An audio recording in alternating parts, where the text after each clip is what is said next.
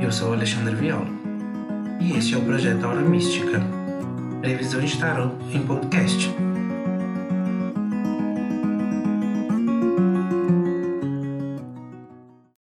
Vamos para a leitura do dia 1 ao dia 9 de maio para o signo de Touros. Bom, você que é do signo de Touro, a primeira semana aí do dia 1 ao dia 9 de maio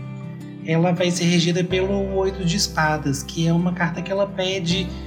é, e mostra que algumas mudanças e desafios aí é, precisam acontecer para sua transformação e evolução nesse momento, que são momentos assim que podem é, parecer situações ruins, mas que no final lá na frente você vai ver que foi por um lado positivo e uma transformação positiva. É, no amor, a carta que representa a semana para vocês do dia 1 ao dia 9 é o Sete de Espadas, que também é uma carta que representa mudanças e transformações, mas focada aí na parte do amor é, é que tem algumas situações que vocês têm reclamado muito, mas vocês também não têm feito por onde para buscar uma solução e transformar essa situação aí e ela vem de uma forma positiva para vocês. Então,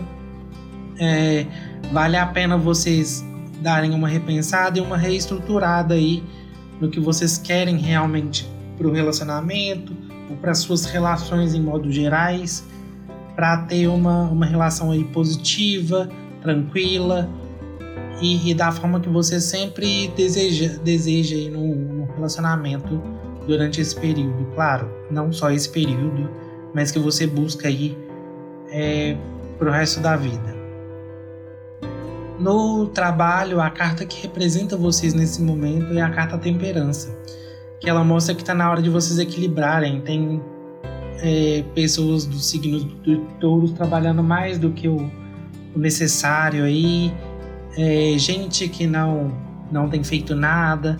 Tá na hora de dar uma equilibrada, saber diferenciar o, o que, que é necessário e o que, que não é é, no trabalho, evitar fazer coisa demais para não ficar desgastado lá na frente. É, e claro, buscar algumas coisas do passado aí, que essa carta também pede muito isso, de estrutura para coisas novas no trabalho.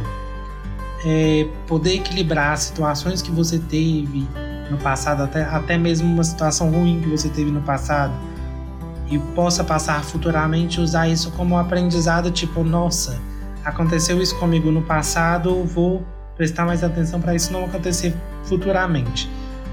É, e o fato principal que é não trabalhar demais, é, dar equilíbrio necessário para o que é realmente necessário nesse momento, para você ter energia aí lá na frente.